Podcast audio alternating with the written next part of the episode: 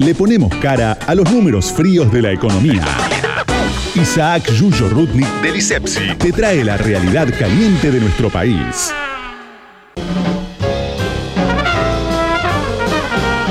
Seguimos acá en el algoritmo escondido, una hora hasta las 8 de la noche, estrenando, sacándole el celofán a este primer programa y estrenando también columnista. Totalmente. Acá tenemos un- uno de nuestros columnistas habituales que, que nos va a acompañar todo el año, que es Isaac Yuyo Rudnik, que es el director del ISEPSI, del Instituto Social Económico de Política Ciudadana, que creo que ya está en línea. Isaac, ¿cómo andás? Yuyo. Hola Santiago, ¿cómo te va? Estamos ¿Cómo acá con? Micaela Mendelevich, este, estrenando el programa, arrancando este, este programa de domingo, este, y bueno, y que queríamos un poco hablar con vos, que nos cuentes cómo, cómo, cómo viene el- la realidad social de, de esta semana. Bueno, primero muchas gracias por convocarnos al instituto, a, a mí en particular, para, para hacer parte de, de- de este programa que empieza hoy y que seguramente va a ser este, muy eh, con pronósticos muy auspiciosos. Buenísimo, gracias.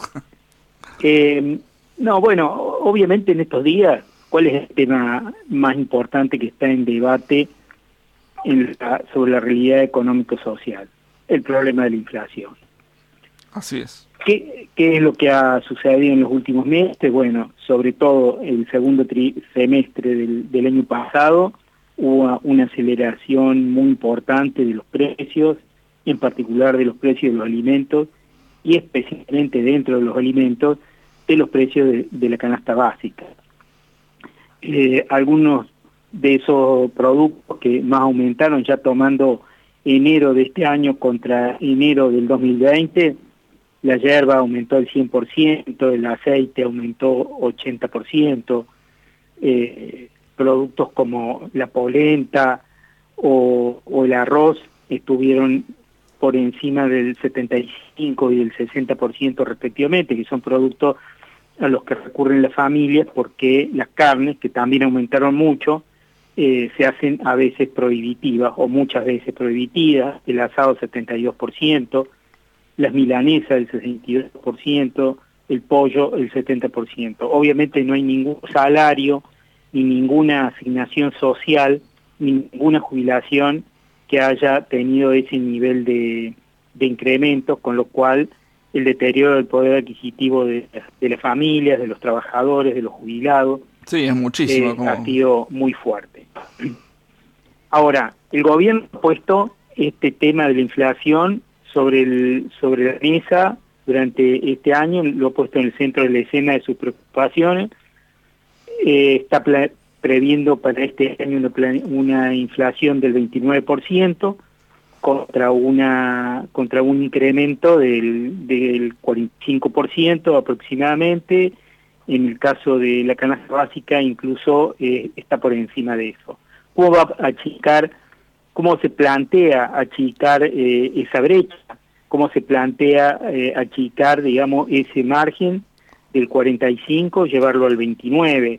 Estamos hablando de 15, 16, 18 puntos menos ha tomado algunas medidas, viene tomando algunas medidas, ha relanzado el programa eh, de precios cuidados, ha incorporado al programa de precios cuidados que antes no venía sucediendo eh, a algunas cadenas de, de, distribución mayorista, que son muy importantes porque son las que les venden a los negocios de cercanía eh, de los barrios populares. No a todas las cadenas mayoristas, pero sí a una parte importante de ellas y ha incorporado una parte importante de, los, de las cadenas de supermercados. Ahora, ¿qué es lo que está sucediendo? Sucede lo que sucede siempre. O sea, estas empresas tratan por, por todo tipo de maniobra de escabullirle al bulto de los límites que ellos mismos acordaron ponerle a los precios para los productos esenciales en la mesa de discusión con el, con el gobierno, en la mesa de acuerdo con el gobierno. Sí, aparte Entonces, el freno sí. tendría que ser bastante, porque si ya llevamos eh, en enero este, un 4% y, y como vienen los números, este, para que llegue al 29% del- en todo el año, no, no, no pareciera que se fuera algo fácil.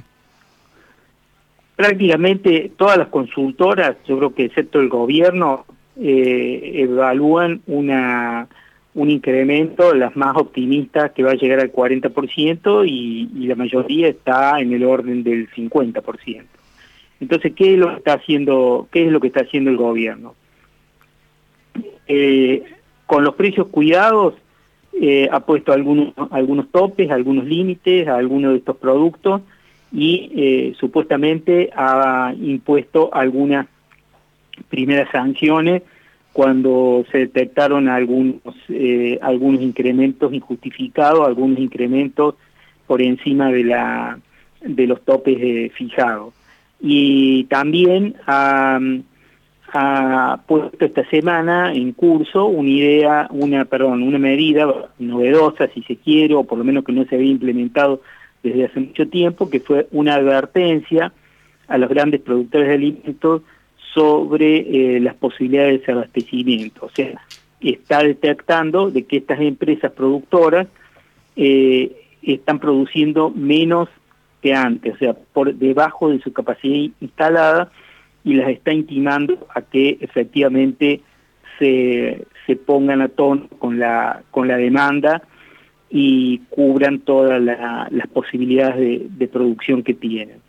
Eh, pero bueno, estamos en principio, en los primeros pasos de este año, lo que realmente advertimos es que no se vuelvan a repetir las experiencias que se hicieron eh, durante todos estos años, porque este programa de precios cuidados de precios máximos eh, han tenido sucesivos relanzamientos y tenemos la experiencia claramente de que no han contenido el proceso inflacionario que mes a mes, día a día, eh, nos ha golpeado en, en, poder adquisitivo de la familia de los, de los trabajadores, de los jubilados.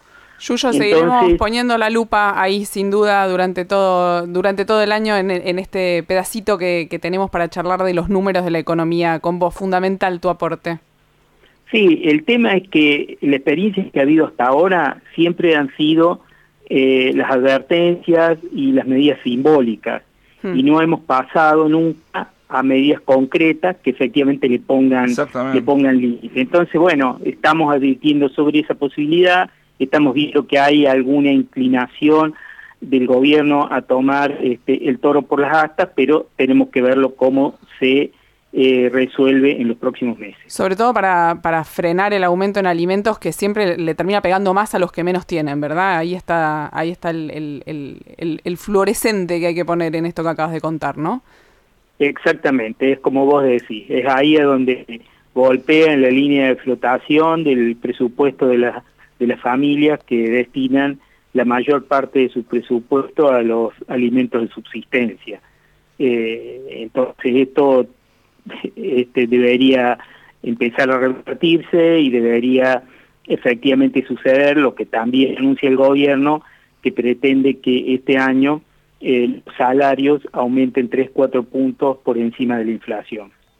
No parece ser, este, no, no, no parece que, que, vayamos, que vayan a tener éxito el gobierno, por lo menos este, con la experiencia que tenemos. Pero bueno, veremos cómo, cómo termina esto y, y lo vamos a seguir analizando en, todos los domingos en, en este espacio que, es muy interesante tenerte a vos como columnista y, traer todas las, experiencias del ISEPSI. El ISEPSI que tiene la página web que es isepsi.org.ar isepsi.org.ar para quienes quieran comunicarse al ISEPSI o, o ver lo, los informes que, que, que, todo el tiempo está, está, subiendo allí o se quieran sumar seguramente a, a, colaborar de alguna forma. Claro, porque hacen el índice barrial de precios, ¿no? Ese es el Instituto de Investigación Social, Económica y Política Ciudadana, que es lo que vamos a, a compartir una vez por semana durante este espacio, eh, hablando de los números fríos de la economía, que de fríos no tienen nada.